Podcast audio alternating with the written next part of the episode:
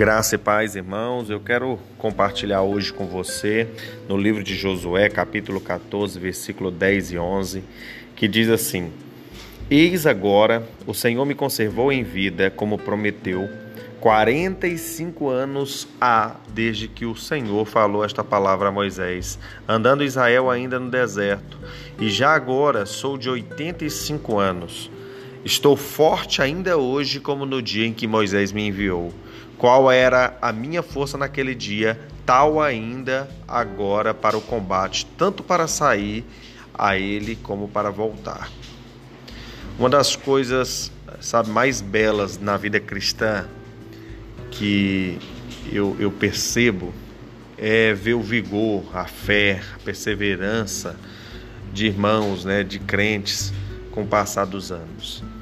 O texto aqui de Josué ele me marca muito é, sempre que eu leio, porque ele revela esse vigor, essa força, essa fé perseverante que Josué tinha, mesmo né, 45 anos depois, né, após o seu protagonismo ali diante da terra de Canaã, né, quando os espias são, são enviados e ele traz né, uma mensagem diferente né? E a Bíblia faz questão de afirmar que sobre Josué e Caleb havia um outro espírito. Sabe, isso é, é importante, isso é impressionante, isso, isso motiva né, esse vigor, essa fé, essa constância. A tendência natural das coisas é sempre parar. Tudo que está em movimento, e eu ouvi isso há, há um tempo atrás, que tudo que está em movimento tende a parar. E é, isso daqui é um é um triste fato, né? Mas o inverso disso é muito glorioso. Se a gente olha lá em Gênesis 49, versículo 4, a Bíblia dá um testemunho a respeito de Rubem e diz assim: impetuoso como a água, não serás o mais excelente, porque subiste ao leito de teu pai e profanaste, subiste à minha cama. Nós vemos aqui Jacó falando a respeito do seu filho, seu filho primogênito, né, que é Rubem. Ele era o primogênito de Israel. E quatro bênçãos estavam destinadas a Ruben, só por ele ser o primogênito. E a Bíblia diz que ele perdeu essas bênçãos, perdeu essa herança, perdeu o direito de primogenitura.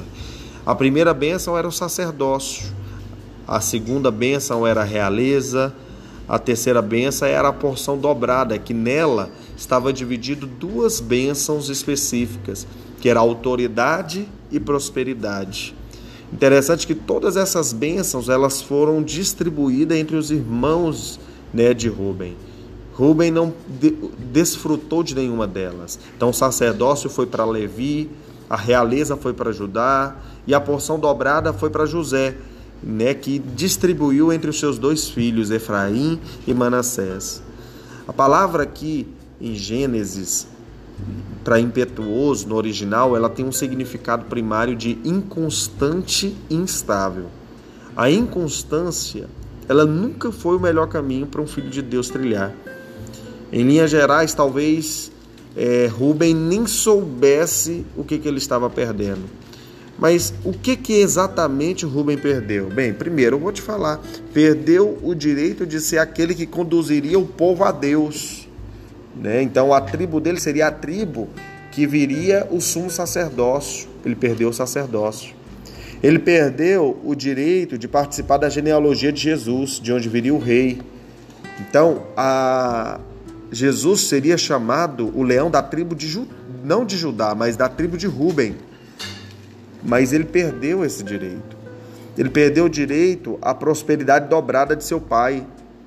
Então, se você olhar Manassés, ele tem maior território, ele teve maior território, maior é, bens, teve mais bens do que outro, os outros irmãos.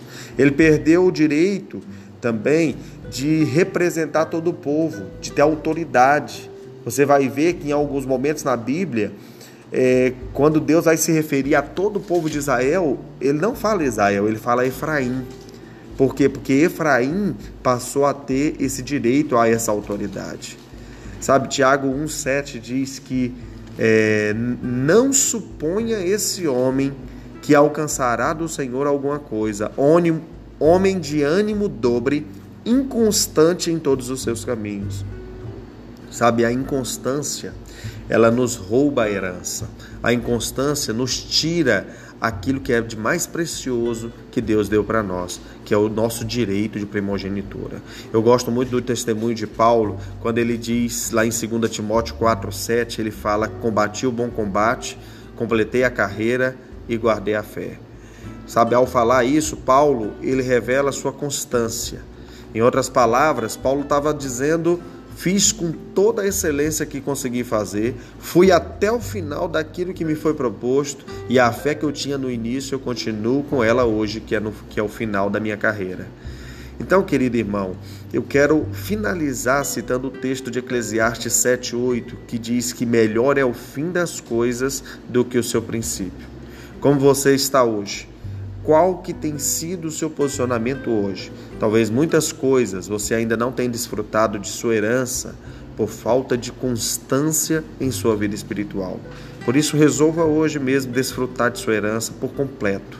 Tudo aquilo que Deus tem para você, você vai usufruir. Amém? Você tenha de fato um dia abençoado em nome de Jesus.